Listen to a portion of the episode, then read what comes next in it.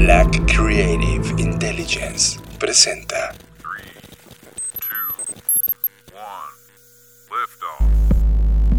Escuchas. Escuchas.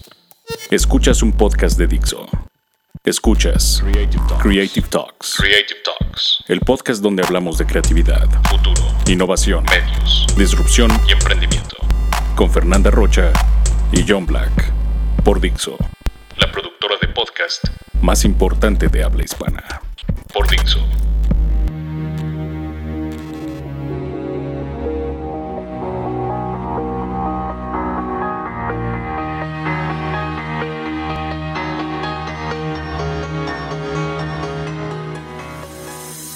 Bienvenidos humanos a las Creative Talks Podcast, el podcast donde hablamos de negocios, innovación, creatividad, diseño, arte, futuro, disrupción.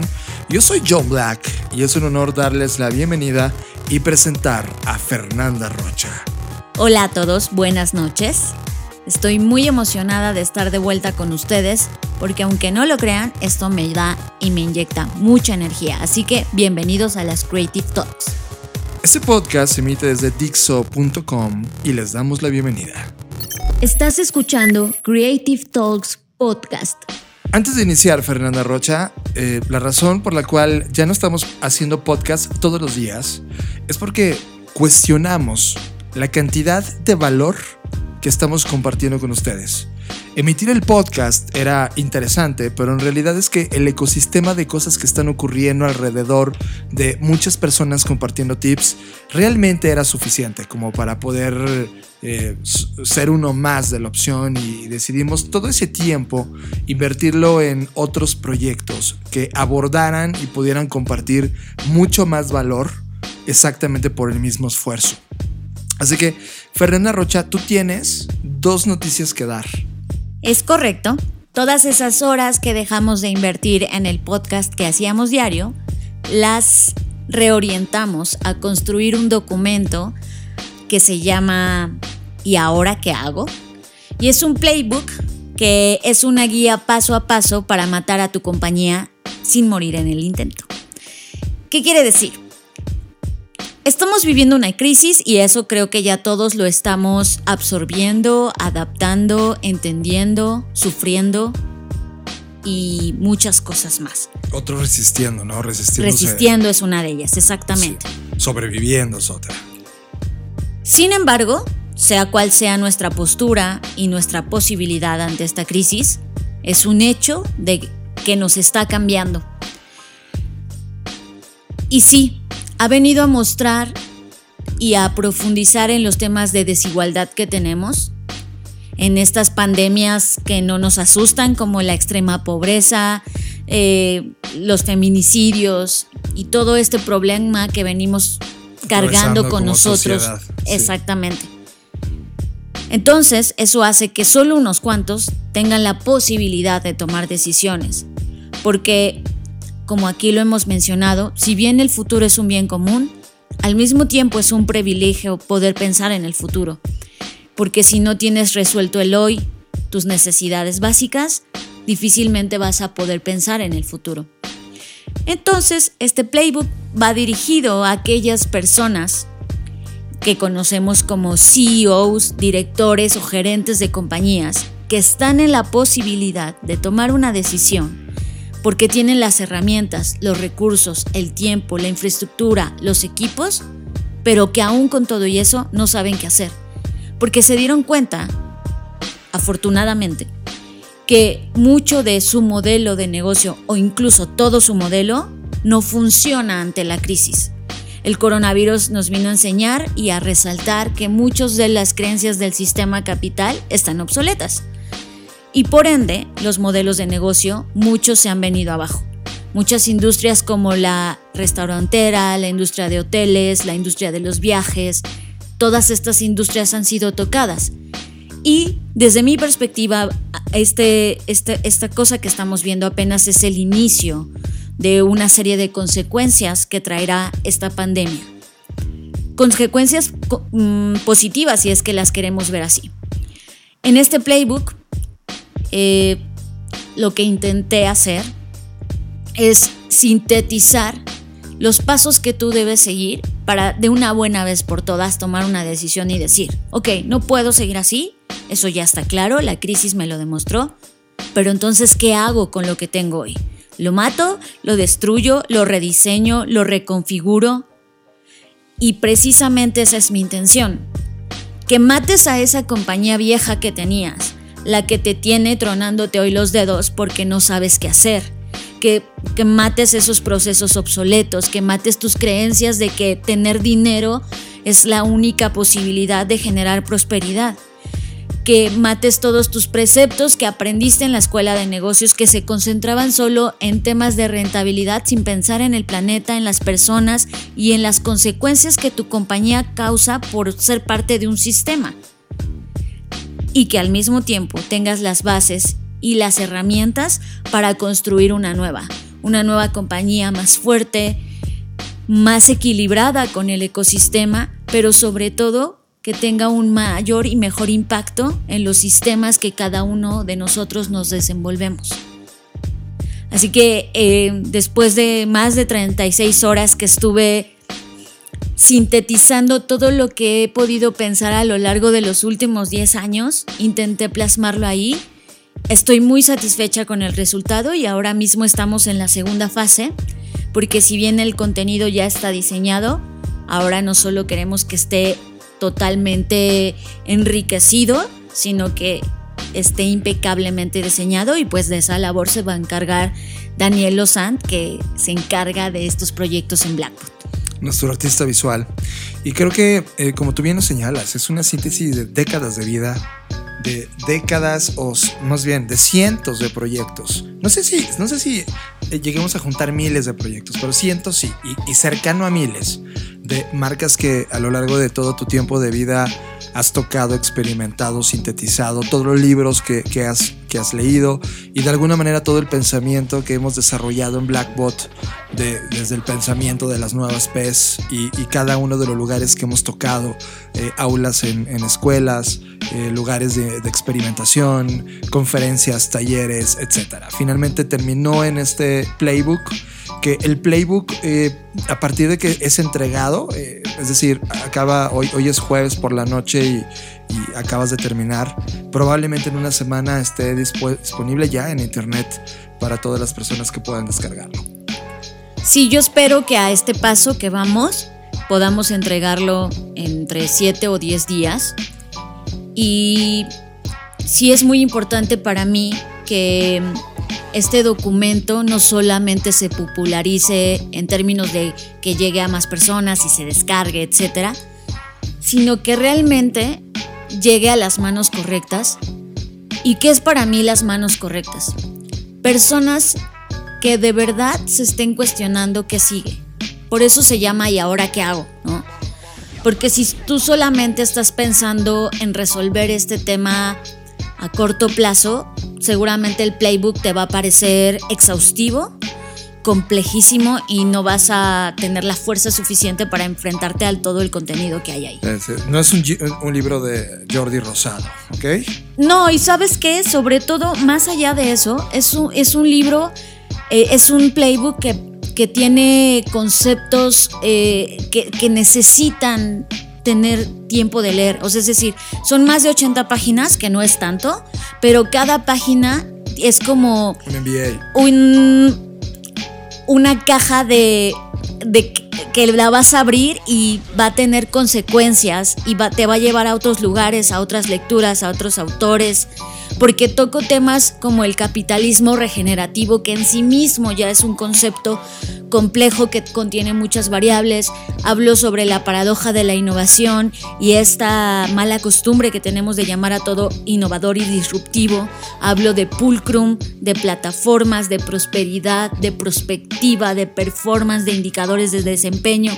O sea, no es como algo que digas, ah, lo voy a leer y cuando me levante de la silla mi vida va a estar resuelta. No. Entiendo, no es una receta de los cinco tips que necesitas para salir adelante en la crisis. Exactamente, no es eso. Es una guía que requiere trabajo, que requiere disciplina y que requiere un nuevo mindset, una reconcepción de todo lo que habías pensado. Y eso requiere disposición. A eso me refiero con que llegue a las manos correctas. Entiendo. Así que espero que de nueva cuenta lo digo, que lo disfruten muchísimo y sobre todo que les pueda ayudar y que en algunos años, porque la implementación de esto no toma días, podamos ver allá afuera compañías que hayan adoptado el modelo que propongo en este playbook, que lo hayan transformado, que lo hayan destrozado y que lo hayan rediseñado. Que por cierto ese playbook que, que pues, de alguna manera también hemos seguido nosotros en todo este diseño dentro de Blackbot. Y también tenías una idea interesantísima sobre la teoría de, de, simulación a 30 años. Cuéntanos. Por otro lado, otra de las cosas en las que mi mentecilla loca se ocupó esta semana, porque aquí quiero hacer una aclaración.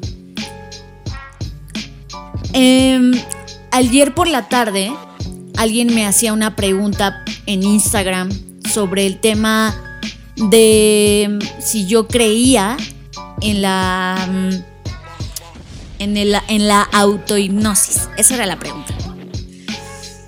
Y para mí, eh, en realidad en este momento no creo en algo como tal. Creo en las posibilidades de ese algo, ¿no? Entonces yo le explicaba a esta persona como, no, yo creo en esto y en eso. Y de ahí me di cuenta que es importante aclarar a las personas que escuchan el podcast cómo funciona mi mente, porque de esa forma van a entender muchas de las cosas que van a escuchar aquí. Y si tuviera que graficar mi cabeza, es como muchas pestañas abiertas, como cuando estás en tu navegador, Chrome, Explorer o cualquier cosa que utilices para navegar en Internet, y te da por abrir un montón de pestañas que incluso hasta te pierdes en todas las que están abiertas, pero que sabes exactamente cómo esta colección que vas teniendo, ¿no? Así es mi cabeza, entonces, al mismo tiempo que mi cabeza estaba generando todo el, el, playbook. el playbook, por otro lado, estaba pensando como en una versión de pestaña secundaria, como el... Este momento que estamos viviendo, esta pandemia, este encierro, a los que podemos tenerlo, a los que podemos estar en casa, es una previsualización de lo que posiblemente pudiera ocurrir en 30 años. ¿A qué me refiero? Yo al día de hoy tengo 32 años. Significa que en 30 años tendré 62. Y la mayoría de las personas que estamos hoy en día y que escuchan nuestro podcast, pues están en esa edad, ¿no? En esa media de los 30 a 40. Van a tener entre 50 y 70. ¿no? Exactamente. Imagínense a su yo de 50 o 70 años. Vamos a poner la media que 65 años. Somos ustedes y yo de 65 años. Ancianos. La mayoría de nosotros no tiene una casa, es decir, renta, no posee una propiedad. Sí, porque la cultura de no propiedad, ahora sí, perfecto. Ya no vamos a tener la fuerza que hoy tenemos. Algunos vamos a estar más traqueteados que otros. Algunos mantienen un régimen y un estilo de vida saludable y hacen ejercicio y se alimentan bien, pero otros no son tan afortunados y comen lo esencial, lo básico, hacen el, su ejercicio es correr para que no se vaya el taxi y no los deje y, lleguen temprano a su trabajo, ¿no? Sí, porque a esa, hora, a esa edad también vamos a estar trabajando. El punto es, al contrario, que no vamos a poder trabajar como lo hacemos hoy, con la misma energía ni con la misma fuerza, por lo cual no vamos a poder estar ganando lo que ganamos hoy, si es que todavía tenemos la fortuna de poder tener un trabajo. Entonces, al igual que hoy, en esta pandemia, vamos a estar encerrados. Los que puedan estar encerrados, porque los que puedan seguir pagando una renta para poder tener una casa en donde estar encerrados. Los que no, seguramente estarán en la calle. Y al igual que hoy, en 30 años, hay una posibilidad muy grande de que el sistema de salud siga igual de quebrado o peor de lo que hoy está. Y si a eso le sumamos el quiebre de todo el tema de los fondos de ahorro para el retiro, porque ya sabemos que las normativas y leyes de este país se han asegurado de que nadie se pueda retirar dignamente a menos que trabaje cierta cantidad de años y que cumpla con ciertos parámetros burocráticos para poder acceder a una pensión digna. Entonces significa que al igual que hoy, en 30 años vamos a estar encerrados, sin poder hacer nada, sin dinero y sin acceso a salud. Pero con la diferencia de que no vamos a tener ni la fuerza, ni la mente para poder afrontarlo como hoy lo estamos afrontando. Cuando pensé esto, me abrumé muchísimo, porque si esta crisis nos está costando con esta edad, con estas fuerzas, con este empleo que hoy tienes, con tu casa, con tu familia, con todo lo que hoy tienes, imagínate cómo va a pesar en 30 años. Esa es una pregunta que debemos hacernos desde hoy. Porque si no en 30 años vamos a decir todos, nadie vio venir esta crisis de personas de 60 años. Porque ojo, la mayoría de la población en México va a tener esa edad. Es lo que se conoce como la inversión de la pirámide. Sí, y va a ser global, o sea, va a ser toda una generación. Así es, en países europeos ya se está viviendo pero en países latinoamericanos los jóvenes siguen siendo el grueso de edad. Sin embargo, en 30 años no va a ser así. Entonces, si sientes que esta crisis te tomó por sorpresa y que está cambiando tu vida y que está trastocando todo lo que tú creías seguro, prepárate para lo que sigue en 30 años. Prepárate desde hoy, tienes 30 años para llegar a ese momento y asegurarte de tener un techo como tú lo quieras ver, si significa para ti comprar una casa, si significa para ti ahorrar para poder pagar una renta, lo que para ti signifique. Ahorra para poder tener un resguardo en el tema de salud. Cuídate desde ahora. Trabaja en eso. Porque si no en 30 años no va a ser el COVID, no va a ser la pandemia, va a ser las consecuencias de las decisiones que tomes o dejes de tomar hoy. Tema de la semana. Discutimos el tema que ocupó nuestra agenda a lo largo de la semana. Presentado por Black Trends. Las mejores tendencias sintetizadas para ti. Wow, y así llegamos al tema de la semana. Y por cierto, paréntesis de lo que acaba de decir Fernanda Rocha, creo que necesitan buscar el podcast de Luis Armando, se llama Conectando Puntos. Lo hace la compañía CESC Consultores, que son nuestras mentes financieras y, y sin duda almas viajeras con nosotros en Blackbot. Ok, tema de la semana. Ya lo platicábamos un poco este tema en el FBS, en el Future Business and Strategy que hicimos a inicios de este año, y hablábamos exactamente de los eSports, lo cual habíamos dicho que es una categoría que iba a explotar de manera brutal este año. Y es que los datos ya estaban ahí. En 2015, por ejemplo, ya facturaban el doble que la industria del cine es brutal lo que eh, la industria de los videojuegos estaba ocurriendo. Y esto evidentemente, Fer, eh, los videojuegos tienen una genética brutal. Uno, son storytelling puro. Está creado con personajes memorables. El punto de experiencia es el usuario. Es decir, creo que lo hemos dicho varias veces. Los videojuegos, la música, la pornografía, son de las industrias más avanzadas en, temas digitales y, los videojuegos definitivamente abren un capítulo sobre qué significa la nueva industria. Ya lo decía Víctor Alvarado cuando se subió al escenario del FBS. Eh, todo aquel entretenimiento que nos quite tiempo de nuestros usuarios o consumidores es competencia.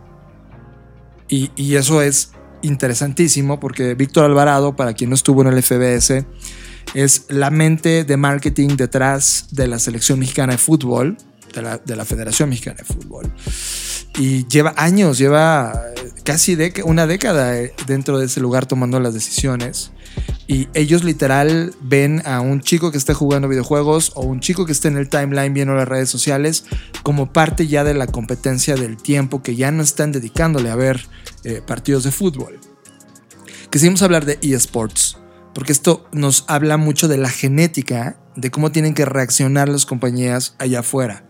Un negocio como la televisión, donde era pasividad pura, un deporte que era un deporte creado en el siglo pasado y que si bien tiene orígenes mucho más profundos, se hace industria en el siglo pasado y se enlaza con el modelo de negocios de la publicidad y, las televisoras y de repente, ¡boom!, desaparece, ¿no? O sea, está en un stand-by donde no hay estadios abiertos, donde no hay partidos, donde no hay audiencia, donde no hay tiendas abiertas para comprar las playeras de los jugadores, no hay consumo de cerveza, ni refresco, ni nada lo que está enlazado a la industria tradicional y tienen que buscar una alternativa digital para poder reactivar algo que ya estaba en el cajón desde 7 o 8 años atrás, pero es justamente en este boom de necesidad donde explota la idea y donde deciden ellos darle play a la idea. Para los que no tienen ni idea de qué estoy hablando y te gusta el fútbol o no te guste, necesitas estar enterado de esto. La Liga Mexicana de Fútbol decidió abrir una liga E, una E-liga. Y esta E-liga, que es el, como los eSports, ¿no? Creó una liga específica en formato virtual, que es una réplica al torneo normal humano que se juega en los estadios, pero esto se lleva a cabo desde los hogares de los protagonistas de distintos equipos que están dentro de la liga. Es decir, los jugadores de la liga BBVA MX van a disputar a través de PlayStation, o ya están disputando a través de PlayStation, el FIFA 20 con la intención de no, no, dejar morir las audiencias que estaban buscando este tipo de entretenimiento deportivo que por obvias razones, por este stand-by que está atravesando el mundo, no pueden suceder, pero sí pueden suceder a través de Internet conectado con las consolas para hacer una liga eh, digital. El torneo comenzó el 10 de abril y se disputaron dos jornadas por semana, ese es el ritmo. Eh, el certamen va a ser viernes sábado y domingo. Esa es en la primera jornada. Y la otra jornada son lunes, martes y miércoles. Es one to one, es decir, un jugador contra un jugador, uno de cada equipo. Estuvo interesante porque yo no he, visto todavía en vivo un partido porque aquí en la casa no tenemos televisión. O sea, no, no hay televisión, hay pantalla, pero no está enlazada a la televisión análoga de televisión o digital de televisión. Pero sí vemos los, los, las síntesis de lo que está pasando en YouTube. O sea, hacen una, una síntesis del partido. Y escuchen esto, escúchenlo. Ahí aparece ¡Eh! Roger. Un taponazo como jefe. Puede venir el otro. ¡Golazo! Merecíamos segundo gol. Cállate, por favor. Dale, tú que hace cambio. Uh. Ahí la tiene, puede venir el empate tiroso. Penal, está diciendo el árbitro. ¿Qué? Penal, pero ¿de dónde? Si yo no vi nada, ¿eh? Prepara, apunta, Fire. Gol. Vamos, pata, vamos, vamos. El meridiano. Vamos, vamos. Poeta, tocamos, qué bonito está tocando América, San bonito, bien ahí. Ahí la tiene, la tiene, tiro. ¡Vamos! ¡Gol! Ibargüen, Ibargüen, Ibargüen, al rinconcito, papá. Fer, esto es brutal porque tú y yo nos sentamos específicamente a ver esto. y es, es un América Tigres, dos de los equipos más populares del partido o, de, o, del, o, de, o del, fútbol mexicano. Eh, y, y, uno de los directores técnicos más icónicos, llamado Tuca Ferretti, estaba viendo el partido y tenía una cámara en vivo. Los narradores son narradores de televisión. Y el Tuca estaba igual de prendido, mentando madres porque le metieron gol a su equipo y la pasión era, era, era distinta. O sea, no te, no te puedo decir que era la misma pasión de estar viendo un partido de fútbol humano. Pero, pero, nos enojamos cuando pegó el tiro en el poste o nos cagamos de la risa cuando el director técnico empezó a mentar madres. Es decir, la pasión está presente. Hablaba esto con mi papá. Mi papá tiene 60 años en este momento, ¿no? Y les decía, oye, ¿tú has visto uno de estos partidos? Y él describía, nah, no sabes, no me gustan estos monitos. Pero dije, ¿pero ya lo viste? No, no lo he visto. Y le di oportunidad para verlo este partido y, y, y, quedé de utilizarlo casi como analista de qué sintió ver un partido a través de estas plataformas. El tema es, no podemos ignorar, Fer, que lo que está ocurriendo en, cómo tomas decisiones, que ya hablamos al inicio de este show, la importancia de tomar decisiones. estas decisiones que dejaste guardadas, estas decisiones que tenían décadas de maduración, estos datos que te hablaban de una industria que era el doble de la industria de Hollywood, estas cosas que sonaban a ti como, ah, llegué a un proyecto que habla de eSports y no lo sé, porque yo sigo de pensando de manera tradicional y de repente, ¡boom! Ese mundo tradicional entra en crisis.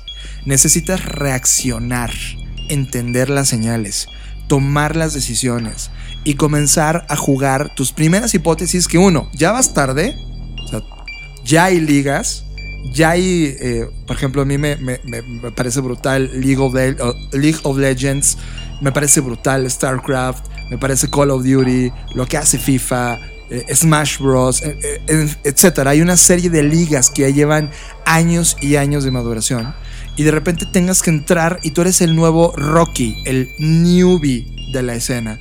Y este, este momento empresarial que están atravesando todos estos directores de compañías de, oye, necesito entender cómo funcionan las nuevas audiencias. Necesito entender qué significa una liga esport.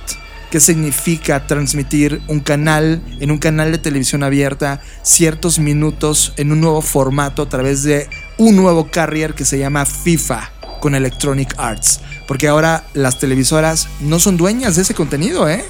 Están utilizando una plataforma llamada FIFA de una marca, de un carrier, ¿no? Un generador de contenidos llamado Electronic Arts, en donde, güey, ¿cómo, cómo ellos entienden la democratización de eso. Así de radical puede ser, así de importante puede ser en tu industria. Ahorita estamos hablando de uno en particular, que era la televisión y los deportes, pero en tu industria estoy seguro que está pasando algo igualito. Es qué de las cosas que guardaste, que no estás tomando decisiones, están ahora ahí y que tú en medio de la crisis quieres regresar a normalidad, cosa que no va a pasar. No va a regresar el modelo anterior. Tienes que encontrar el nuevo medio y esta coexistencia entre estos dos medios. Los juegos electrónicos es algo que definitivamente nos, nos, nos volaron la cabeza. Están aquí, están presentes. Si quieres meterte un poco más en estas discusiones de entenderlo, necesitas tres cosas importantes. Una, el juego debe permitir un enfrentamiento entre dos o más jugadores. Dos, deben existir ligas o competencias oficiales ya con reglas totalmente organizadas, ya sea también con patrocinadores o empresas que estén organizándolas. Y la tres, alcanzar una cifra significativa de aficionados que jueguen o sigan las competencias para crear esta demanda informativa. Bajo ese modelo se meten en el ecosistema cuatro jugadores. Las competencias, el marketing alrededor, la academia, que son todos estos acuerdos universitarios de nuevos talentos, nuevas formaciones, nuevas escuelas de jugadores electrónicos, y el merchandising, que es todo esto que vendes ropa, complementos, acuerdos, sponsors. De tal manera que ahora tienes publisher, ligas, equipos, canales y marcas. Y te das cuenta que en canales, tú, dueño de la televisión, eres uno más contra un Twitch o YouTube o cualquier otra plataforma online donde ese contenido se ha puesto a disposición.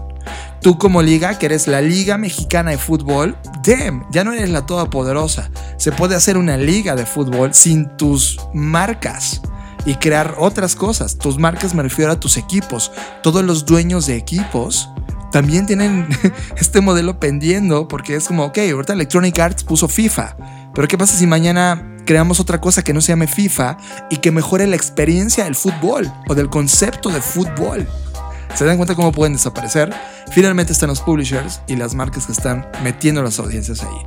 Fer, esto es un ecosistema totalmente nuevo. A mí el fútbol me dejó de gustar desde hace como tres años, por todos los vicios que contiene, por todas las eh, insensibilidades con las que se maneja todo el negocio de la industria del fútbol.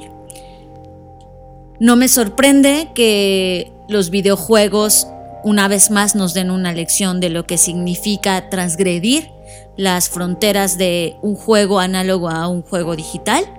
Lo aplaudo porque eh, una vez más se demuestra que esta pandemia no solo vino a resaltar cosas malas, sino a enaltecer otras que ya eran buenas de por sí. Sin embargo, creo que la crítica que yo tengo hacia el fútbol sigue siendo la misma, ¿no? Eh, lo que están haciendo es repetir los mismos vicios que tiene todo el mundo análogo y lo están solamente trasladando al sistema digital. Y eso para mí realmente no es un cambio, simplemente es la perpetuidad de vicios que ya hemos visto antes. Pero es- esa es siempre la fase uno de lo que de, de la digitalización. O sea, No, el problema es que quizás esto no solo se vea en la fase 1. Si nadie levanta la mano, si los equipos competitivos de mujeres no levantan la mano, porque para empezar el juego de FIFA no tiene una versión de selección femenil, sí, exacto. entonces vamos a seguir repitiendo los patrones de discriminación de género de- y todas las cosas que ya están mal de por sí en, en este, en esta industria del fútbol. Eh, Pero es evolutivo, Fer. O sea, ahorita estamos viendo la, la el versión fútbol no ha evolucionado en tantos años. No, pero ahorita que está en digital, ¿quién tiene el orden? Ya no la tienen ellos, la tienen los jugadores digitales. Por eso es, veamos hacia dónde lo mueven o si siguen perpetuando los mismos errores. Me encanta. Y tú, y tú dijiste una frase fuera del aire hace varios días. Dijiste, ¿qué va a pasar si el nivel competitivo de estos juegos en línea, que es, que es alto, es espectacular, las jugadas de fantasía que hacen, las, en verdad es espectacular. ¿Qué pasa que ahora regresen a la normalidad de un partido de 90 minutos y sea aburrido con divas Claro, jugando? Ese es una, eh, otro cuestionamiento y otra crítica que yo tengo. Eh, al menos en el fútbol en la Liga Mexicana, tú puedes ver un partido y aburrirte horrible, porque la mitad del tiempo el jugador se la pasa tirado en el suelo, eh, jalándose las greñas con el de al lado, ¿no? Sí, haciendo trampa. y haciendo trampa, llorando, perdiendo tiempo, este, nivel, escupiendo, sí. o sea, todo es malo. Y el mismo equipo que hoy le da una goliza al siguiente partido pierde por una goliza. No hay un, un- un ritmo constante, no hay una media, no hay competitividad. Solo es como una especie de suerte y de, no sé, de estado de ánimo quizás. Entonces no hay una consistencia. Entonces por eso pensé, eh, cuando tú ves un juego eh, de monitos, como dice tu papá, con estos eh, Electronic, es un juego emocionante. Y hacen cosas, malabares, piruetas, que normalmente un jugador pocas veces hace. Claro. Por ejemplo, una chilena no es algo como que tú veas todo el tiempo en el No. fútbol, ¿no? Una tajada de un portero a ese nivel. Exacto, entonces imagínense, yo le decía a John, imagínate que eso se vuelve tan entretenido que cuando la liga regrese la gente va a decir, ay no, pues regresen a los monitos porque son más, son más jugadores que, que los jugadores. Así es. Imagínate el día que sea la final del torneo y se llena el estadio Azteca para ver esa final con los jugadores en pantalla. Como ha ocurri- ha ocurrido con los estadios de League of Legends o, o- o de F1, ¿no? Que es, e- ese día es cuando va a cambiar el concepto. Porque, Fer, lo que no, lo que no va a cambiar es la potencial, eh, la potencialidad de mercado. Hoy ese mercado, en México tan solo, vale 1.400 millones de dólares. Para 2021 va a costar, el, el valor es de 1.600 millones de dólares. Eh, el mercado es enorme y la razón es porque en México hay más de 49 millones de personas que jugamos, me incluyo ahí, todos los días. Tú misma ahora eh, has caído en una semana jugando. Ahorita vamos a hablar de eso. Eso sí me interesa. El fútbol lo admiro, me gusta, pero es que ya va... Vamos, me resulta un poco aburrido porque ya vamos tarde. Sé que quizás para el mundo es Vamos como... 30 años tarde. Sí, o sea, O sea, es lo que Pero la- bueno, cuando hablan de por transformación eso no, digital. por eso no, exacto, por eso no, no me, o sea, no, no es algo que diga, wow, ¿cómo está pasando? Lo que sí me sorprende y lo que sí digo, wow, ¿cómo está pasando? Es lo que está ocurriendo con Animal Crossing. Brutal. Ex- explica totalmente Animal Crossing porque tú me metiste a esa cosa. es adictivo y cuidado por los que vayan a, sean curiosos y busquen Animal Crossing. Advertimos, no nos, no nos hacemos responsables de las consecuencias de que todo el esto provoque en sus Sí. vidas. Animal Crossing es un videojuego. Un videojuego que a simple vista Parece un videojuego inocente, de muñequitos hermosos, diseñados específicamente con estas tácticas de ojos grandes, carita Super feliz, kawaii, ¿no? súper kawaii. Lo ves y tú dices, ¡ay, qué, hermo- qué hermosos muñequitos, ¿no? Y a pesar de que es un juego que ya tiene muchos años, Desde GameCube, si no me desde. GameCube, lo cual es muchos años, Muchísimo. con todo esto de la pandemia, explotó. Nadie ha logrado explicar el fenómeno así con puntos y señales. Lo único que sabemos es que ex- estalló. ¿Por qué? ¿Por qué, es, por qué un videojuego de muñequitos bonitos estallaría en una situación como esta? De simulación, ¿no? Es un. Le- les tengo mi hipótesis. Va. Animal Crossing es un juego de simulación. Es decir, el juego se trata de tener una vida como la que tienes en la vida real. Para empezar, ahí ya está como medio creepy el asunto, Está ¿no? cañón. Esa es la razón por la que yo creo que despuntó. Si ahorita tu vida normal, entre comillas, no se está llevando a cabo porque no puedes salir de tu casa, lo que hace el juego es darte esta sensación de que estás haciendo otras cosas diferentes, como ir a una, Una playa, estar en el museo, eh, Hacer amigos. hacer amigos. Es decir, hacer todas las cosas que posiblemente ahorita no puedes hacer por las restricciones de la sana distancia que tenemos que guardar. El tema es que en países como Hong Kong, que aquí es donde viene lo interesante, utilizaron el videojuego para hacer protestas. Es decir, ya un poco sabemos todos los problemas y conflictos sociales que ha tenido Hong Kong por el tema de la vigilancia, por el tema de su gobierno, etcétera, Así es, a etcétera. ver, paréntesis solo para que la gente lo entienda. En Hong Kong, antes de que este virus estallaba, llevábamos cuatro meses de violencia brutal en las calles de Hong Kong. Hong Kong, eh, como saben, es parte de China y es una de las ciudades más pujantes porque es donde está la mayor cantidad de universitarios y, y- gente joven en la ciudad. Y no están totalmente de acuerdo con la tecnología desplegada por el gobierno chino de vigilancia y tampoco con todos los controles gubernamentales que existen en la economía, en la sociedad. Así que ellos generaron un movimiento para poner un alto a estos pensamientos, lo cual se derivó en violencia, derivó en imágenes que todo el mundo lamentó y que ahora se puso un stand-by porque el tema eh, más importante fue el coronavirus. Pero pero la protesta sigue, es decir, el coronavirus eh, vino como a frenar estas manifestaciones físicas que la población de Hong Kong estaba haciendo, pero como el conflicto sigue, pues los habitantes de Hong Kong dijeron, si no podemos salir a expresar nuestras in- in- todas estas incomodidades y todo este tema de la protesta, ¿qué tal si usamos Animal Crossing para protestar desde ahí? Y aquí es donde viene el tema que yo ya he dicho desde hace muchos años. Los videojuegos hace muchos años que dejaron de ser cosa de niños. por supuesto, Y este juego, por más inocente y bonito que pareciera, fue la vía para que estas personas pudieran salir a protestar. Entonces, a través de sus avatares, porque cuando tú entras al juego, pues creas un muñequito o avatar, un digital un self. digital self, que si tú quieres puede parecerse a ti o a quien tú quieras, pero es una representación de ti en- dentro del videojuego. Y entonces eh, la gente se puso de acuerdo, se vistió como se vestían en la protesta, que era una vestimenta muy peculiar de, De negro, negro, eh, con, la cara cubierta para que no los reconocieran, Sí. etcétera. O sea, sí tenían como un protocolo. Las, las mantas de protesta eran unificadas. las mantas de protesta. Aquí viene un segundo tema. En esta versión de Animal Crossing, que se llama New Horizons, a diferencia de todas las versiones que habían existido de Animal Crossing, puedes hacer muchísimas cosas, entre ellas diseñar cosas que no están en el videojuego. Que la razón in- original por la cual nos metimos era porque queríamos diseñar una Black House dentro. Que ahorita voy para allá, no te me adelantes. El punto es que eh, tú puedes diseñar algún objeto y mandarlo por código QR a toda tu red de amigos y entonces todos tus amigos que son amigos en Animal Crossing pueden escanear ese código y tener ese diseño. Claro.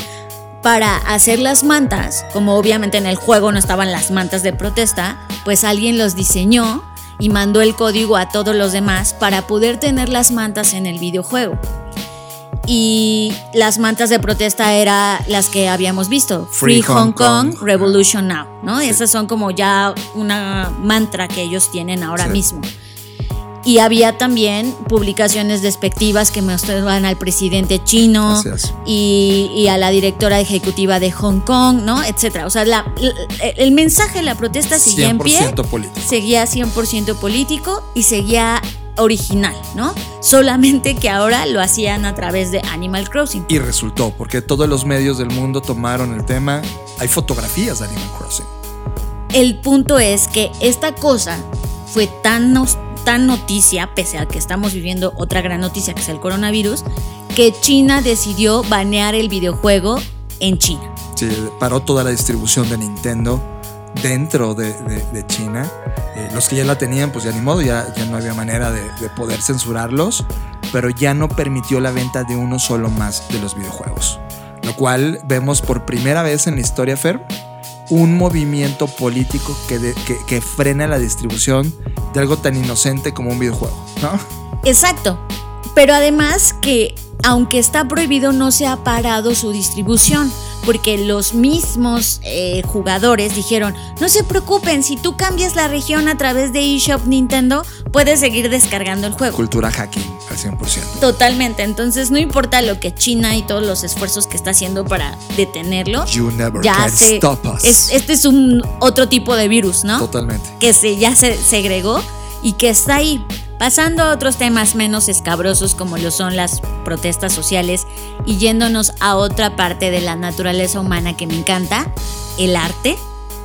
También aquí incidió el tema de Animal Crossing. Un artista llamado Shin Jin Kor recreó una pieza que hace tiempo fue icónica. Es un performance de Marina Abramovic. Puta, qué buena historia.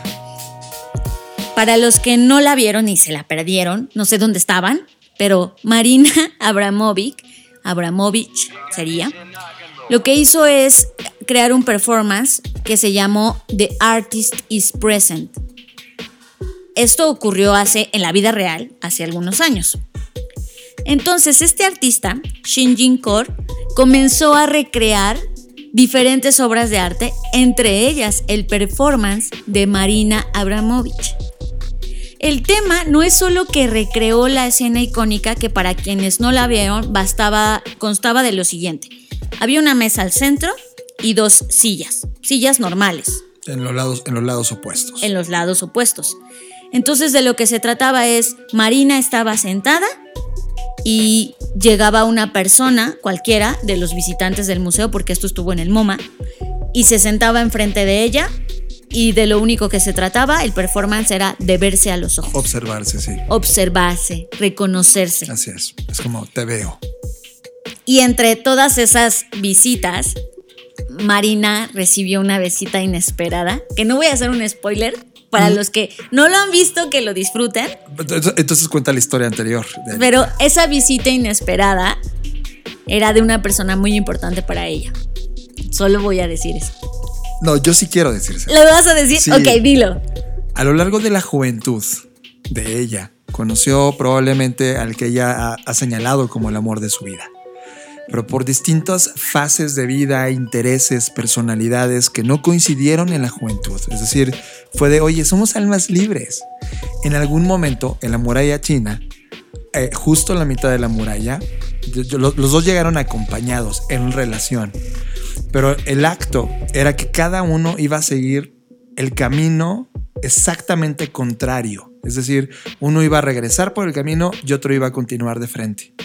Como un acto de despedida, como un acto de grandeza a esa relación y con una promesa tal vez, ¿no? De, de volverse a encontrar.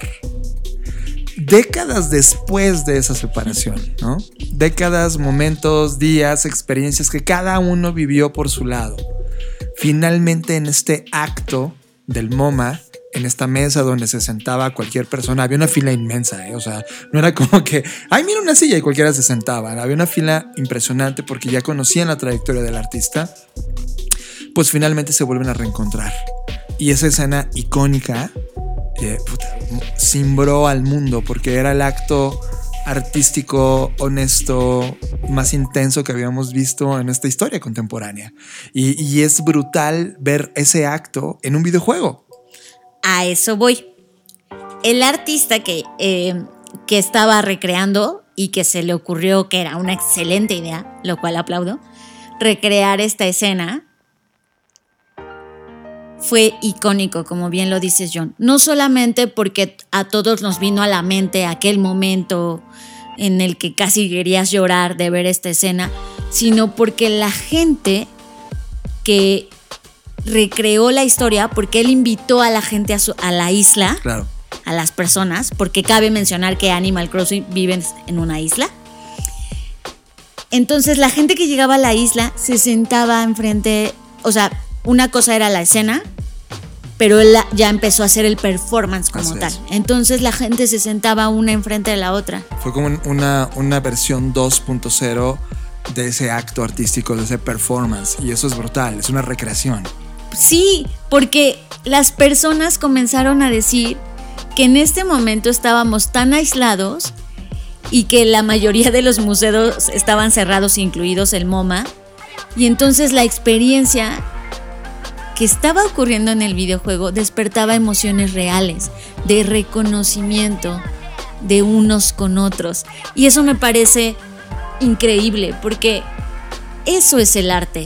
Y me parece exquisita la evolución que tuvo aquella, aquel performance en aquel momento y que hoy se transformó y cobró vida y se reconceptualizó y se adaptó y se resignificó Reinterpretó. totalmente. Sí. Es Y, eso me parece exquisito, porque en realidad ese es el arte. Es, es el arte, y, y es algo que peleo mucho con mis alumnos de la maestría en arte, que Ah, están ensimismados en, en el arte es esto. Ya sé que el arte es complejo, porque, porque nadie tiene una definición absoluta de lo que el arte significa, pero para mí es esto es. El arte es la manifestación más pura del pensamiento, sentimiento humano. Ya se ha manifestado en artes plásticas, pintura, música o ahora bits y bytes en una pantalla llamado videojuego, ¿no? Ese es el punto. Ese es el punto, John. Que me da mucho gusto porque el propio artista dice, no sabía que esto iba a ocurrir. O sea, lo hice porque me pareció divertido, porque me pareció quizás elocuente. Soy un artista, entonces tengo la posibilidad de recrear escenas artísticas en este juego. Y no se imaginó lo que esto iba a poder provocar. Y obviamente esto inspiró a otros eh, isleños de este juego para recrear otras escenas, para poner museos, etcétera, etcétera, ¿no? Ya después, como toda idea, se, se populariza y se masifica. Claro. Pero el punto es este, tenemos dos grandes ejemplos. ¿no? Tres fue el negocio de televisoras con un nuevo deporte y esports, el punto político, que de alguna manera es una transformación social, y ahora este punto artístico. Y, y además de esto van a converger más, o sea, está a- a- está a todos los niveles. Ahorita fue una mezcla de tres manifestaciones dentro de una industria. Y esas no las puedes parar. O sea, tú que estás como mente tradicional solo consumiendo cosas tradicionales, te estás perdiendo del entendimiento de una nueva cultura. Cada vez que nosotros hablamos con personas que no tienen esta cultura, casi las tachamos, de hecho las tachamos de analfabetas, porque es un nuevo analfabetismo de falta de cultura digital. Y si no existe esta cultura digital, si no entiendes las manifestaciones creati- creativas y el tamaño de oportunidad que eso significa, porque de eso van los nuevos negocios, entonces, estimado ser humano, tu forma tradicional de hacer las cosas va a fracasar y va a morir con este COVID. Ese modelo que tú creaste va a morir con ese COVID. Para poder entender un poco más de este, de este fenómeno, entrevistamos a León Flores Soriano. Fer, ¿quieres decir algo más? O, ok. Entrevistamos a León Flores Soriano. Él es Business Development Latam en Sportia y es experto en temas de eSports. Los dejamos con la entrevista. Bueno, mi nombre es León Flores Soriano. Eh, ya estoy algo veterano, pero mi educación es, eh, soy comunicólogo de profesión eh, y actualmente me desenvuelvo en, y me especializo en temas de esports. Actualmente tenemos una, soy consultor especializado en el sector para el área de, de Chivas y Sports. Somos el primer club deportivo en México en tener eh, una, una área profesional de esports tal cual. Eh, junto a otro amigo, eh, estamos en esta consultoría y eh, así como con Chivas estamos en diferentes proyectos, pero básicamente nuestro día a día, el 100% de nuestro día, estamos y practicamos y comemos eh, esports, ¿no? Entonces básicamente a eso nos dedicamos, somos consultores especializados en el área de esports. Primeramente, eh, este proyecto de la I-Liga MX nosotros ya lo habíamos platicado hace casi dos años y la liga ya tenía como algunas pretensiones de hacerla y, demás, solo que no realmente desconozco por qué no se había hecho antes, sin embargo la llegada del COVID-19 aceleró todo este paso y si tú me, si tú me hubieras dicho en enero de este año 2020 eh, si se hubiera podido llevar la I-Liga MX, te hubiera dicho que no, que era solamente un proyecto que estaba ahí en la, mes- en la mesa eh, llenándose de polvo.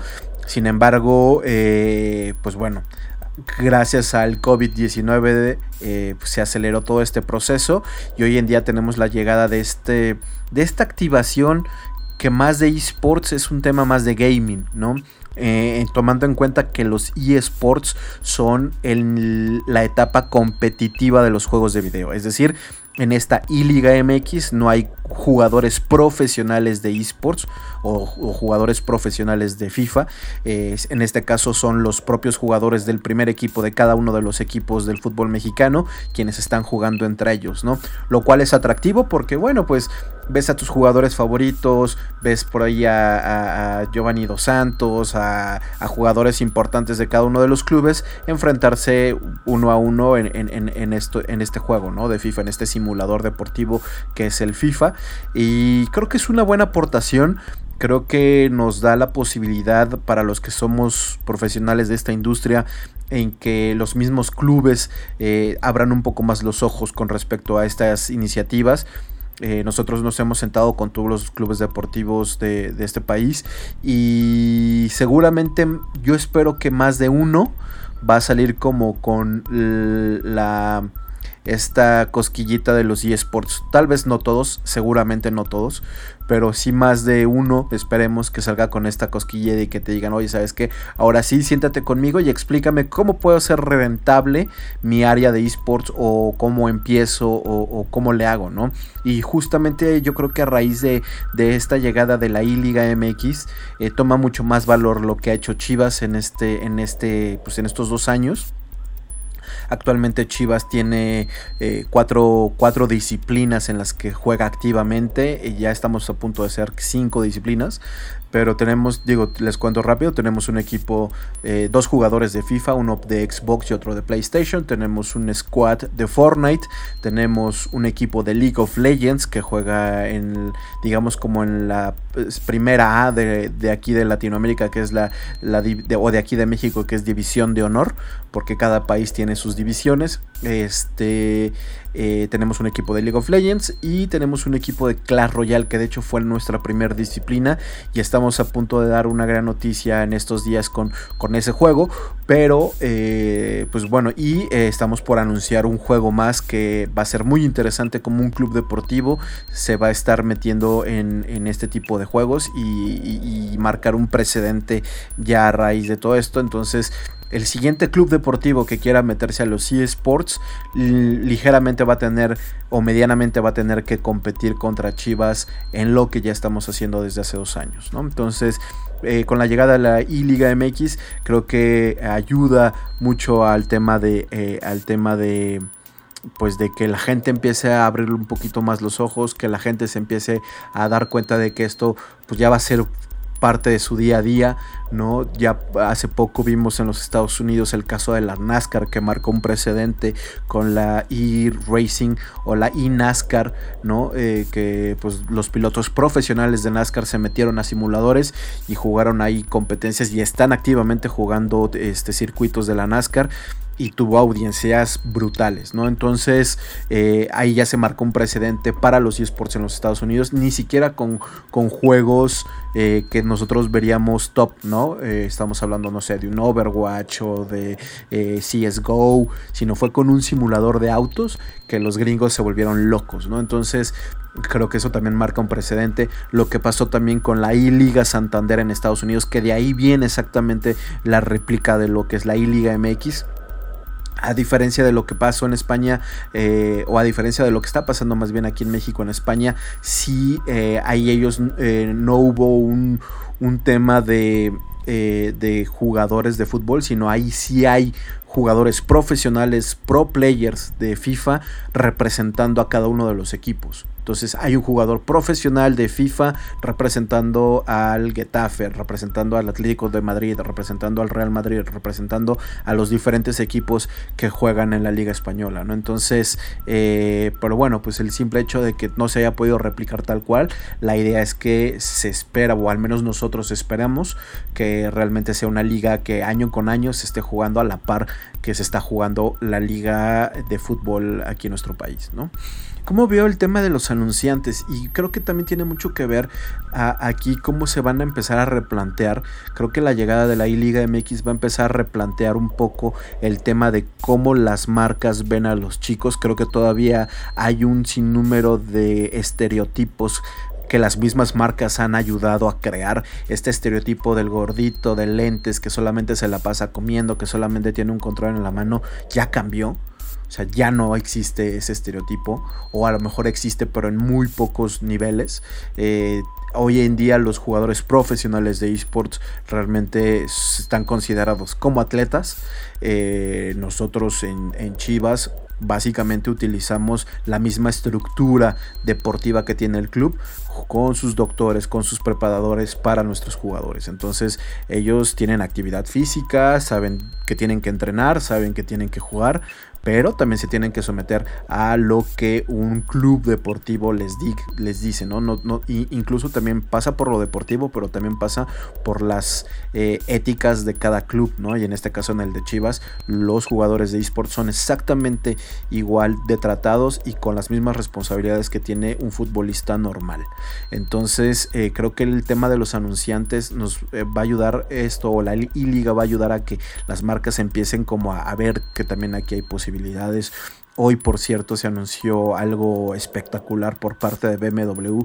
BMW acaba de firmar un sponsorship para los cinco o para uno de los para los seis equipos o los digamos top 6 de los equipos del mundo del, de, esports. Eh, entonces poco a poco vamos a ver cómo estas marcas se empiezan a, meter en, el tema de los eSports, como el retail también y cómo está observando. Ya vimos a Louis Vuitton con líneas de ropa para, para de, League of Legends, eh, el caso de Pull&Bear que también en España ya se metió al, tema de los eSports, eh, obviamente el tema de Adidas, el tema de los sneakers que también es parte de la cultura de los eSports. Entonces, eh, poco a poco se va a ir las marcas se tienen que dar cuenta de que esto ya no solamente es jueguitos de video, o sea, esto ya está empezando a escalar otros niveles. Y aquí en México, bueno, pues como siempre en México, pues siempre llevamos un rezago de todo lo que está pasando en el mundo, sin embargo, ya hay un par de marcas que están alzando la mano y dicen, oye, ¿sabes qué? Yo medianamente ya conozco, medianamente sé, entonces sí quiero apoyar ciertas iniciativas, habrá otras que no, que realmente se sigue teniendo este, este este tema de evangelizar a las marcas, ¿no? Y el caso de los desarrolladores, pues a, diferencia del fútbol, aquí sí cada hay que tomar en cuenta que esta es una industria de desarrolladores, es una industria en la que el que lleva la mano es el publisher, ellos son los que dictan las reglas de cómo se juegan sus juegos y cada desarrollador tiene sus propias ligas, tiene sus propias metodologías y tiene cada uno su concepción de cómo se va a jugar su juego, ¿no? Entonces eh, hay que tener muy claro esto, así como EA o Electronic Arts tiene, te dice cómo jugar FIFA o, o cómo lo tienes que jugar si quieres hacer una liga, si quieres hacer un torneo, bueno, pues cada cada, desarrollador tiene sus propias, eh, sus propios guidelines. Entonces, eh, pues hay que decirlo, esta es una industria de publishers tal cual. El, el tema de la Fórmula 1 es bien interesante. Eh, incluso aquí en México hace poco hubo un evento que se llamó el Logitech Challenge, en donde los ganadores de, de, este, de, este, de este challenge de simuladores iban a tener la oportunidad de ir, irse a, a probar en un circuito donde llegan los, donde llegan los jugadores de simuladores de Fórmula 1 y los equipos, las escuderías de cada uno de los equipos o de las escuderías de, cada una de, las marcas, este, llegan a, ahora sí que a visualizar a los jugadores y dice, oye, ¿sabes qué? Pues a mí me gustó este piloto y quiero que me represente a mí como McLaren, a mí como Ferrari, a mí como, como lo que sea, ¿no? Entonces eh, es bien interesante cómo eh, incluso sabemos que la, Fórmula 1 es un deporte de elite, pues dentro de también dentro de su misma estructura de eSports también es un deporte de elite, porque al fin y al cabo vas a representar, dices, oye, yo soy jugador de simuladores para McLaren, o sea, ya eres un piloto de McLaren. ¿No? Entonces es bien interesante cómo se maneja todo esto. Eh, todavía hay mucha gente que, no logra entender por qué eh, un chico tiene que representar a una marca como un, eh, como un profesional. Es decir, existen los jugadores de fútbol de Chivas, bueno, pues también existen los jugadores profesionales de esports de Chivas y representan a la marca, en este caso es igual con la Fórmula 1, ¿no? Entonces es bien interesante. Eh, eh, este tema y, y, estamos en un proceso de maduración en el mundo en el tema de esports. Obviamente aquí en México estamos en pañales, todavía somos unos niños eh, de brazos en ese tema, pero en otros países ya empieza a madurar y seguramente con esto del tema del COVID, el mundo del entretenimiento ha cambiado para bien, eh, ha modificado el deporte tiene que modificar sus modelos de negocio y creo que eh, los eSports van a ser como ese, ese, esa modificación, ese, ese pequeño paso. Ah, digo, a mí me, molesta mucho una palabra que se llama disruptivo. Eh, creo que ha sido muy sobrevalorada esa palabra o mal utilizada, este, pero no hay cosa más disruptiva en el mercado que los eSports, ¿no? Y pues bueno, pues antes que nada, muchísimas gracias por la invitación. Gracias, esperemos que también eh, puedan seguir abriendo más espacios para el tema de esports. Eh, nosotros ya estamos eh, lanzando un, un podcast llamado No Fear eh, justamente el primer programa es el tema de la I-Liga MX. Eh, invitamos a Alejandro Núñez, quien es el CEO de un equipo de esports eh, que juega en la Liga Latinoamericana de League of Legends, la liga más importante del juego aquí en México. Y pues con él estuvimos platicando acerca de la llegada de la I-Liga MX y cómo, cómo permea en todo este ecosistema. ¿no? Entonces, muchísimas gracias por la invitación. un saludo a todos, a todos tus escuchas y que también eh, pues les guste el tema de esports, que se informen, que, que, lean. Hay muchísima ya, mucha información, hay mucha gente que está escribiendo sobre cosas de esports, pero pues nada, muchísimas gracias. Música. Llegó la hora de subirle al volumen. Música en las Creative Talks.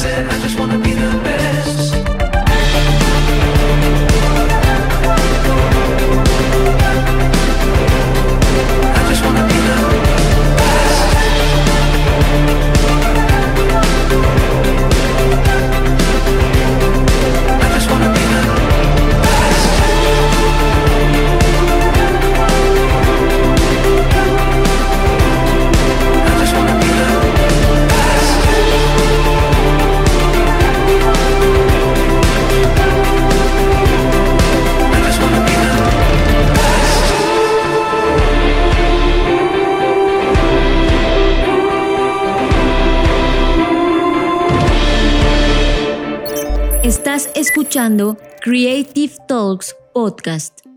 COVID-19 no solo cambiará nuestra forma de vida, sino que acelerará la llegada de un nuevo y radical futuro del trabajo.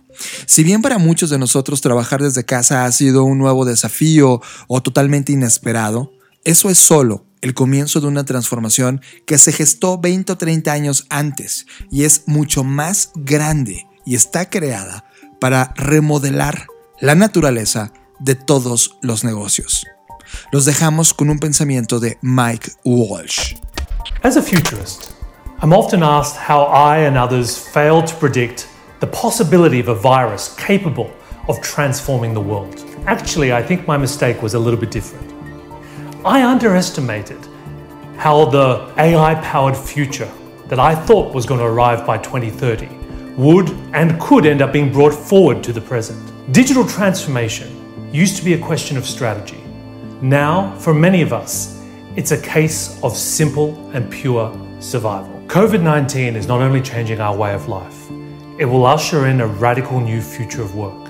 While many of us are experiencing the challenges of now working remotely, that is only the beginning of a much bigger transformation that will fundamentally restructure the nature of business itself. Every business will need to virtualize. We are likely to experience in the next 12 months a decade's worth of change. Not every business will make it, but those that do will never be the same again. And for leaders, now is the moment that we have to reevaluate our capabilities, upgrade our skills, and transform our mindsets. If you look back at history, pandemics have always had a profound impact on the structure of society.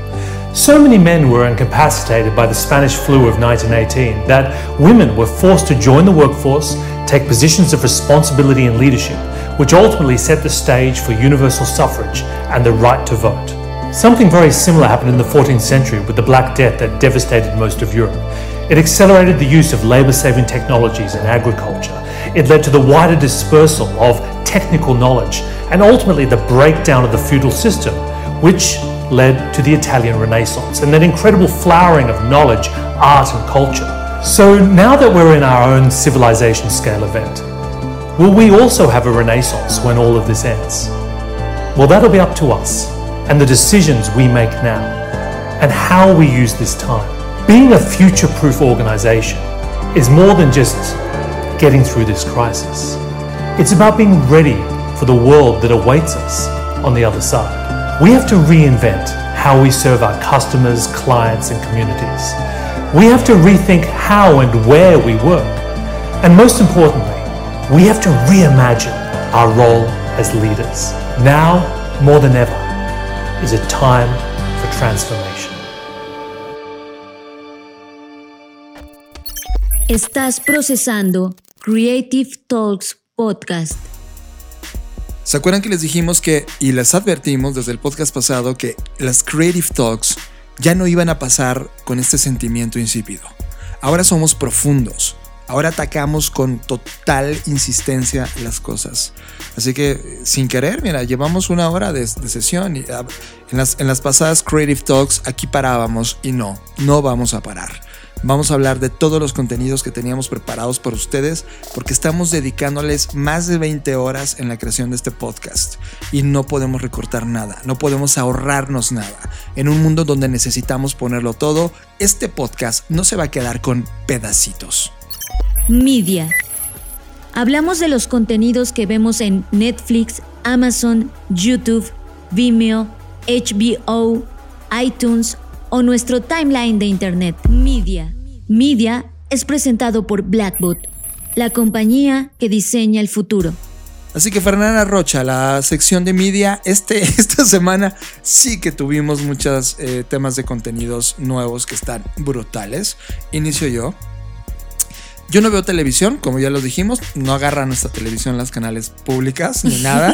De hecho, no tenemos nada de televisión este, de, eh, de cable ni nada, pero sí consumimos todo lo digital. Y me enteré a través de YouTube, porque subieron todos los, todos los proyectos que están haciendo.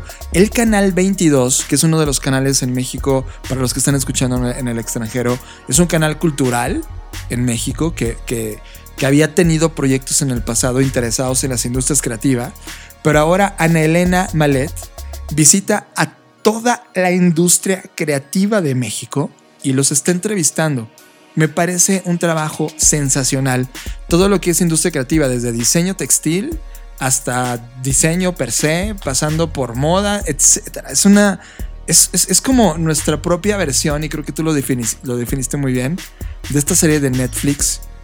Abstract. Sí, es como una nuestra versión mexicana de Abstract. Y para los que son en el extranjero que quieren conocer las industrias creativas de qué está pasando en México, definitivamente busquen en YouTube la guía del diseño en México. De Ana Elena Malet. Por favor, no se lo pierdan. Ya van como seis episodios. Es una exquisitez cada capítulo. Eh, cada capítulo oscila, oscila, entre 25 y 35 minutos. O sea, es algo que, que puedes consumir muy rápido. Y sobre todo, puedes entender al interior de cada uno de los talleres de estos nuevos actores del, del, de la industria creativa y del diseño en, en México. Me parece un ejercicio sensacional. Y afortunadamente, Fer, estamos rodeados de gente exquisita. Y es increíble con esta exquisita eh, gente te, te, comparte cosas que dices, wow, de esto se trata compartir. Landare Pimentel me mandó un WhatsApp, como siempre me manda cosas y me dice, tienes que ver esto, ¿no? Que además Landare Pimentel había apoyado este proyecto. Y dije, ok, venga, paré todo. O sea, literal, cuando recibes de alguien así una liga, yo paro todo. O sea, es como de, esto sí, pongo atención. Fueron 10 minutos intensos, Fer. Que de inmediatamente te dije, Fer, ven, ponte y exponte a este contenido. ¿Qué te pasó, Fer, en la experiencia? Caso contrario a John, yo hago lo que quiero cuando quiero, a mí nadie me gobierna. Entonces cuando me dijo tienes que ver esto, le dije, mira, estoy haciendo el playbook, dame mil horas más porque no lo voy a ver enseguida. Sin embargo, obviamente, sí me tomé el tiempo. Y wow, fue mucho de las cosas que he pensado en términos de estas pestañas que les menciono que tengo abiertas todo el tiempo en la cabeza. Y al mismo tiempo me invadió un sentimiento de tristeza de saber que hay personas en esa situación. Porque lo primero que te deja ver el, este cortometraje es el concepto del hambre. Y no visto desde el punto de vista de la pobreza, sino del hambre per se, de lo, de lo que se siente este vacío del alma, quizás, o de algo que está muy dentro, muy profundo en ti Y además que el actor que, que, está en pantalla te transmite fácilmente toda esa hambre que dice estar sintiendo. Después el sentimiento que tuve fue de gratitud, de, de saberme de alguna forma u otra que yo también he sentido esa hambre, que mucho en una fase de mi vida mucho tiempo la sentí y rematar con lo liberador que es vivir. Que, que el concepto de vivir que plantea el documental es justamente apagar esa hambre. Y cuando ustedes lo vean van a entender todo esto que estoy diciendo. Pero entonces, el cómo yo lo viví fue eso. Primero me invadió un sentimiento de frustración. Después viví un momento de empatía porque yo también he estado ahí. Y por último me dio esperanza y fue liberador porque me hizo sentir que estoy viviendo. Entonces viví estas tres fases en 10 minutos. Por lo que es una dosis, si tuviera que sintetizarlo, es una dosis corta. Es como una inyección, ¿saben? Con todo lo que se implica. Cuando tú te vas a inyectar, sabes a qué huele ese y ese sentimiento que hasta ahorita lo estoy describiendo y te da como escalofrío, Sí. porque sabes que viene dolor. El alcohol, el algodón en tu piel. El, la- el La- ro- el rompiendo la, el- este cristalito en donde está contenido el líquido, Cuando le pegan a la. cuando le pegan, ya sacan, saben, sacan los mililitros de agua para que no quede aire en la exacto, aguja. todo ese proceso que te causa esa ansiedad, Sí. esto es ese documental, esa Sí. inyección, que sabes que, que viene de cierto modo a curarte, pero eso causa dolor, Claro. ¿no? Porque cuando sientes entrar el líquido en tus venas, eso es este documental. Eso es, para mí, esa es la experiencia que yo viví. Lo dirigió Alejandro Montalvo. Es un documental que, que la sinopsis es en la celebración de su cumpleaños número 57, alguien que tendrán que ver quién es, decide liberar el hambre. Es decir, todo lo que no pudo, pero quiso hacer durante toda su vida. Fer, esto está ya en mi top 5 de todos los cortometrajes que he visto en mi vida. O sea, es... Y vaya que hemos visto, o sea, animados, grabados, de todo tipo. Es impresionante el trabajo que lograron. Y es un, cortome- un cortometraje producido por el Instituto Mexicano de Cinematografía, basado en un cuento que se llama Pascualito y los Globos, de Marcela Abad. Y ha dado una gira internacional por distintas selecciones oficiales y premios en el 2017 cuando fue liberado esto, todo 2017, todo 2018, y que por mí pasó de buenas noches y que ahora está disponible. Abran, Vimeo, vimeo.com y busquen Hambre. Hambre, tal cual. Se van a topar directamente con él. Y antes de que, hayan, de que vayan a Vimeo y hagan esto, escuchen esta entrevista que Landare Pimentel hizo con el productor de este cortometraje en exclusiva para las Creative Talks. Entrevista. Te traemos las mejores mentes creativas de nuestra generación. Entrevista. Entrevista es presentado por Blackbot, la compañía que diseña el futuro. ¿Cómo están mis queridos amigos de las Creative Talks? Eh, mi nombre es Landare Pimentel. Bueno, eh, soy consultor, auditor eh, en el área de marketing y la construcción de marcas y tengo el gusto de conocer a John Black y a María Fernanda Rocha. Muchas gracias por eh, siempre estar cerca de, de, Brainstorm y de su servidor. Y bueno, eh, para no hacerles eh, mucha paja, como luego se dice de todo esto, resulta que le mandé un contenido, un cortometraje que se llama Hambre a John, diciéndole, creo que esto te va a gustar muchísimo. Pero cuando me invite, me dice, oye, ¿por qué no hablas y me mandas un audio de, por qué quisiste apoyar o patrocinar a este corto? Este, yo le dije, se me hace injusto eh, teniendo la relación y la amistad con quien lo produjo. Fue por eso que entonces eh, eh, estoy ahorita con mi queridísimo Alejandro Montalvo, que me gustaría que te presentes y le digas a la, a la audiencia de los Creative Talks eh, pues quién eres, qué haces y dónde te encuentras en este momento, mi estimado Alex. Eh, muy buenos días, eh, Landare. Antes que nada, muchas gracias por la invitación, güey. Creo que eh, se agradecen en este momento este tipo de iniciativas y este tipo de invitaciones eh, en estos momentos de gran incertidumbre, ¿no? Y que juntos debemos encontrar maneras de estar cercanos, ¿no?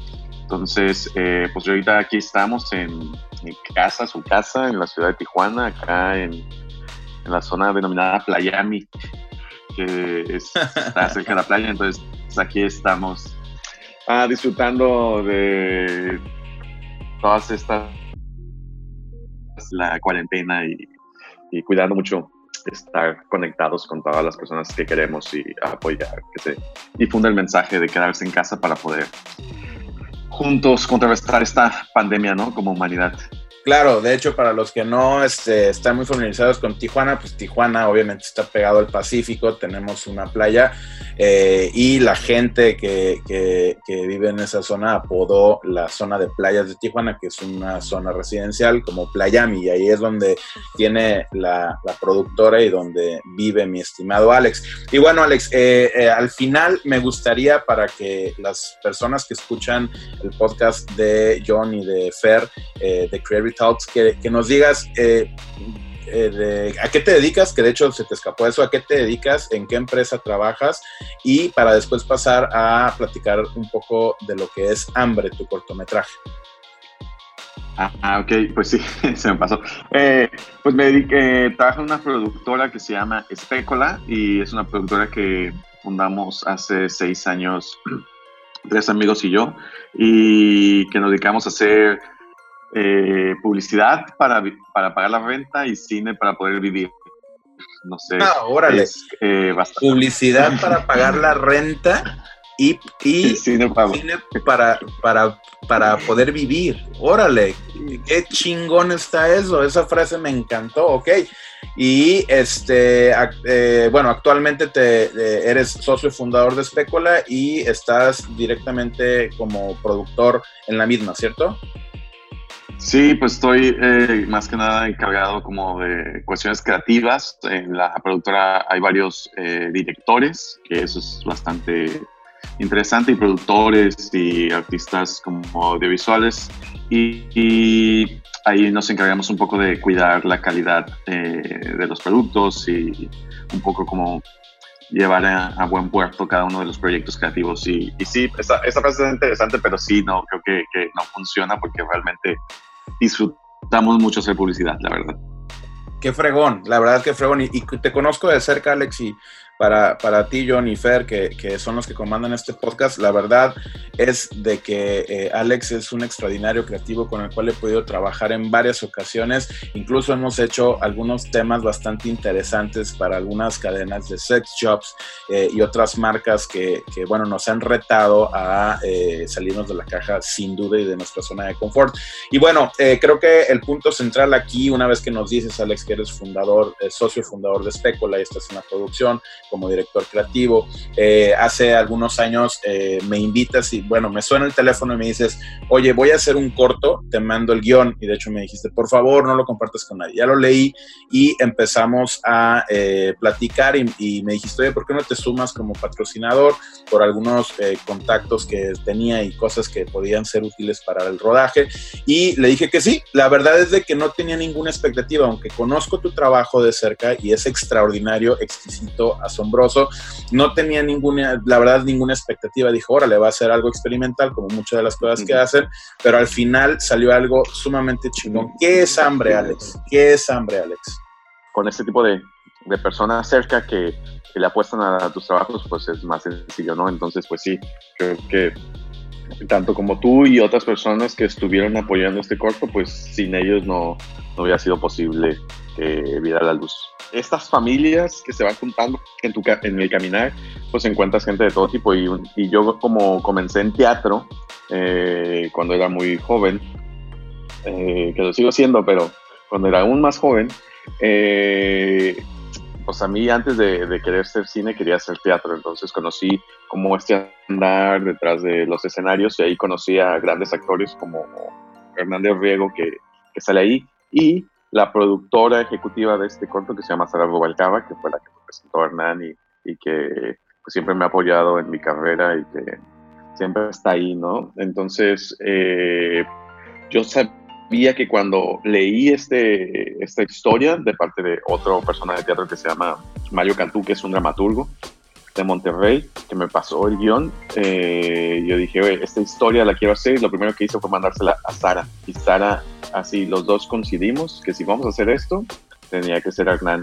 porque eh, de alguna manera creo que el hacer cine y la dirección tiene que ver con encontrar las personas que tengan experiencias de vida que puedan encontrarse. Yo sé que hay mucha gente que me podría crucificar por eso que estoy diciendo, porque pues la metodología Stanislavski del método pues implica que tú mismo te generas tus memorias, pero creo que es súper importante encontrar un lenguaje en común y, y, eso es lo que encontré con toda esta gente, ¿no? Y con estos actores en los cuales pudimos compartir y sabíamos un poco nuestras experiencias de vida que podríamos entender lo que estaba viviendo este personaje y por eso las cosas creo que fluyeron y se pudo lograr una buena eh, performance con los actores, ¿no? Y está Silverio Palacios, que es otro gran actor del cine mexicano, que yo también hago dirección de fotografía y lo había conocido en, las, en una serie que se filmó acá en Baja California de ciencia ficción. Él era uno de los actores, y yo el fotógrafo y de ahí eh, me invitó a fotografiar una película que hicimos en Colima de él y pues ahí nos hicimos amigos y, y pues cada vez que trato de hacer un proyecto me lo trato, intento jalarlo. Es muy padre tener a, a Silverio en escena. Silverio. De lo que sucede detrás de escena, que es bastante divertido. Claro, con, eh, gracias a ti he tenido contacto sí. con este ambiente y Silverio y Hernán han sido dos personas que me tocó en un convivio post producción o de, digamos terminando como para celebrar el cierre de la producción de, de, Hambre. Y la verdad es de que son personas bastante interesantes de un trato muy ameno. Pero, pero bueno eh, una breve sinopsis o una breve reseña muy cortita por, para invitar a que vean el, el corto de Hambre. Este, ya para irnos despidiendo mi estimado Alex por favor pues eh, Hambre es un cortometraje que trata de la vida de un hombre que ha tenido hambre toda su vida y en el año número 57 decide redimirse de toda la vida de hambre, ¿no? Entonces es bastante... Eh, a mí me parece súper importante el que el cine pueda contar las historias que nosotros no posiblemente no nos atrevemos a vivir, ¿no? Y eso para mí es fundamental. Creo que también esta historia es un poco autobiográfica, que eso es importante decirlo. Y aunque es una adaptación, encontré como la comunicación entre todo el equipo y las cosas claves para poder entenderla y contarla. Entonces, pues me gustaría, si tienen chance, que se avienten, no dura mucho, dura 15 minutos y disfruten eh, una historia universal eh, contada desde una mirada muy particular aquí en Tijuana, Baja California, México con actores eh, inter, en, eh, reconocidos en toda la hispana.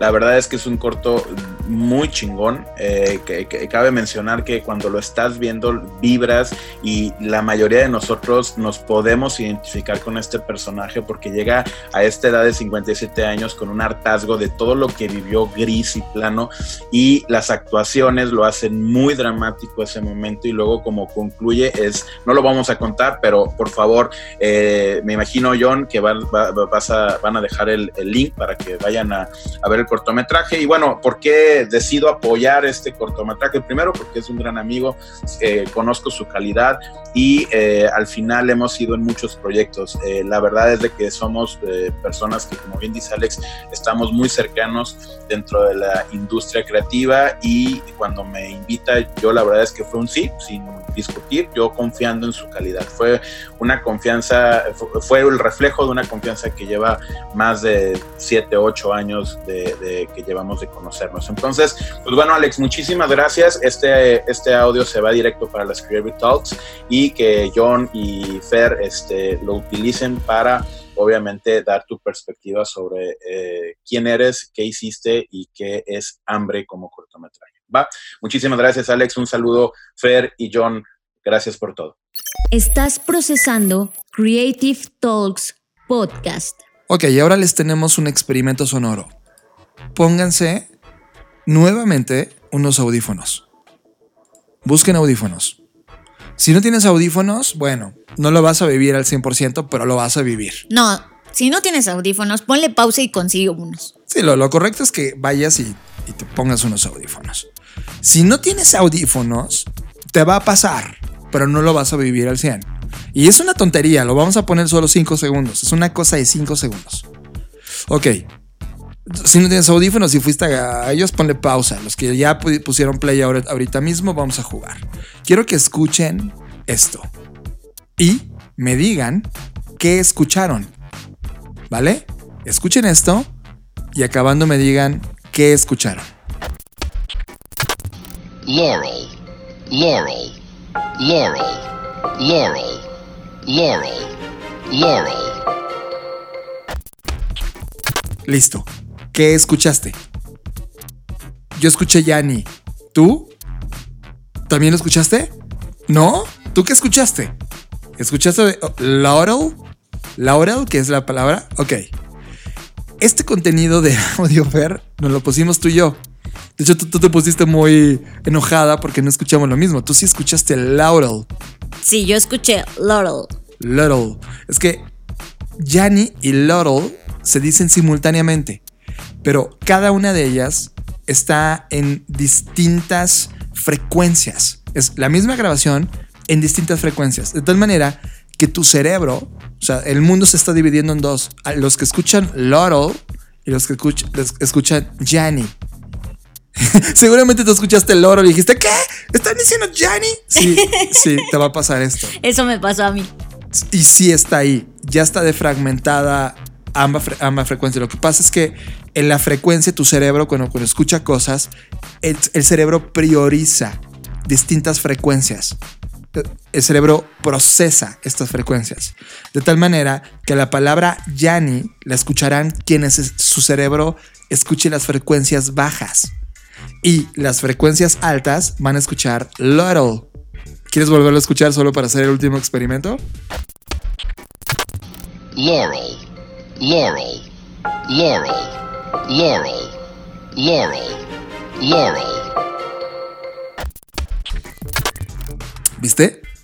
Es más, si tú escuchaste una palabra y no nos quieres nada, nada, ponle este pedacito del podcast a alguien más y que te diga que escucha Laurel o Janny. No significa que estás loco o que tu audición esté mala, sino que simplemente son estos, estos, estos trucos de mente, estos hacks de la mente, en donde a través de ciertas frecuencias puedes emitir un mensaje a ciertas personas y a ciertas frecuencias otro, aunque vayan en el mismo canal. Damn. Sigue a Fernanda Rocha en sus redes sociales. Twitter, Fernanda Roche. Instagram, soy Fernanda Roche. Sigue a John Black en sus redes sociales. Twitter, Jonathan Álvarez. Instagram, Jonathan Álvarez. Ya está Fernanda Rocha. Creo que dejamos un poco inquieta a la gente con este tema de Gianni y Laurel. No, pobres, si están escuchando esto en la noche y son iguales que yo y tienen estas 10.000 pestañas abiertas, no van a poder dormir. Está brutal. Son, son de las cosas que, ¿sabes? Internet nos está dando tanto en estos tiempos. Creo que Internet siempre nos ha dado mucho. Estábamos opacados I- por... Internet es, es. Siento que es invencible. Porque es, es comunidad, es, es un coloquio de, de- de mentes, de sistemas, de muchas cosas. Internet siempre va a estar ahí. Y también quiero agradecer a todas las personas con las cuales en estas semanas hemos estado interactuando. Ya sea a través del grupo del FBS, ya sea a través de congresos online. Gracias a todos los que han dado su pasión, arte, talento, eh, fe en crear este tipo de proyectos y en convocar a mentes que estamos hablando de creatividad, innovación, negocios, marketing y, transmitir esto a otros que creemos que es una oportunidad interesante. Gracias si tú eres esa persona. Gracias si tú estás dando ese tiempo. Gracias si tú estás provocando estas ideas. Gracias a cada minuto que has invertido. No lo ves ahora, pero esto que estás creando, esta, esta oleada de contenidos de altísimo nivel, van a provocar un cambio brutal. No lo ves ahora, lo vas a ver con los años y probablemente con las décadas. Pero muchas personas que necesitaban escuchar esas cosas que tú estás creando, te van a dar un día las gracias y vas a poder entender este fenómeno de puntos que se van conectando con el tiempo. Síguelo haciendo. Síguelo haciendo con fe, síguelo haciendo con calidad. Si eres una compañía que está entrando en aprietos, descárgate la próxima semana, ya te diremos cómo. Este playbook, eh, rodéate de las personas, métete a los congresos. En serio, toma una personalidad de aprender estas cosas nuevas. Y si eres, si eres la primera vez que, eh, que escuchas este podcast, bienvenido. Compártelo. Compártelo con gente que crea, crees que pueda tener valor. Regálanos una reseña en iTunes. Estamos empezando y eso me encantó, Fer, porque en la semana te metiste a ver el, el track de cómo estábamos y ya estábamos entre los mejores podcasts de la categoría. En realidad para nosotros nunca ha sido importante este tema de los premios y las medallas y la popularidad porque sabemos bien, porque lo hemos padecido y hoy en día disfrutado en nuestra vida, nunca, hicimos- nunca hemos sido del grupo de los populares. Siempre hemos sido, tanto John y yo, de este grupo de los raritos, ¿no? Y ustedes también que están escuchando esto, no se hagan. Entonces, por eso es que quizás eso no está en nuestro radar. Sin embargo, me enteré eh, de esto gracias a uno de los podescuchas y me pareció increíble porque es algo que no estaba en nuestro objetivo, en realidad. Y sé que si eso ocurrió es gracias a ustedes, porque si no hubiese personas escuchándonos, este tipo de cosas no ocurriría. Y sí me gustaría invitarlos a que se suscriban a nuestros contenidos, no porque queramos ser el top one, sino porque realmente eso nos ayuda a llegar a más personas y a contagiar a más personas y que más personas se enteren de que la creatividad es nuestra arma más importante. Así, Así que, que- no olviden seguir a Blackbot en todas las redes sociales. Estamos como Blackbot Rocks. Tenemos YouTube, tenemos LinkedIn, tenemos Twitter, tenemos Instagram, tenemos Facebook. Y en cada uno de esos medios estamos intentando comunicar información relevante y diferente entre sí. Porque lo que tú puedes ver en Facebook no es lo mismo que publicamos en Twitter y no es lo mismo que puedes encontrar en nuestro canal, etcétera. Siempre estamos intentando hacer las cosas de forma correcta, con calidad y sobre todo con muchísima pasión. Ah, y además, belleza. Que Eso es algo- un elemento que estamos ahora mismo muy, muy, ya lo sabrán, ya lo sabrán con el playbook a qué nos referimos. Ah, y pues eso es lo que el día de hoy teníamos para ustedes. Muchas gracias por eso, por escucharnos, por compartirlo. Suscríbanse, denle like, corazones y todo lo que se pueda para Háganos una reseña, sobre todo en Apple Podcast, que es donde te, te pueden, o déjenos un mensaje de audio, ya saben, nuestros WhatsApps, y también, eh, eh, también a través de la plataforma base. Y recuerden también que la comunidad es importante. Métanse a los podcasts que, consumen. Dixo.com tiene una brutalidad de podcasts. Consuman estos contenidos, vean qué otros ecosistemas de podcast hay ahí. Si tú quieres hacer un podcast, anímate también. Si tienes ese, esta- estas ganas de compartir ese valor, hazlo. Necesitamos crear un movimiento que opaque la bullshit que se estaba publicando en los medios y este malentendimiento de los influencers contra los verdaderos, el verdadero concepto de influencia que existe en el mundo digital. Y creemos que ahora nos estamos encontrando en una comunidad de altísimo valor. En verdad, qué placer disfrutar estos tiempos épicos, extraordinarios con ustedes. Yo soy John Black. A mí me puedes encontrar como arroba Jonathan Álvarez en todas las redes, sobre todo en Twitter e Instagram, que son donde, donde en Twitter estoy muy activo. En Instagram soy más como un watcher, estoy observando todo el tiempo. Eh, en Facebook ya no soy tan fan. Búsquenme por ahí si quieren hablar por ahí. O a través de las redes de Blackbot. Pues muchas gracias. Es un placer, Fer. Muchas gracias por compartir este, este podcast. Y nos escuchamos en el futuro. Gracias a todos, yo soy Fernanda Rocha. A mí me pueden encontrar en redes sociales como Fernanda Roche o por mi nombre completo. Para quien no lo sabe, me llamo María Fernanda Rocha Ángeles y así estoy en las plataformas. Así que cualquier cosa, escríbanme o mándenos un WhatsApp, como ya lo mencionó John, y nos vemos en el futuro. Bye. Dixo presentó Dixo presentó Creative Talks. el podcast en donde hablamos de creatividad, innovación, medios, disrupción y emprendimiento. Con Fernanda Rocha y John Black. Por Dixo, La productora de podcast más importante de habla hispana. Nos escuchamos en el futuro.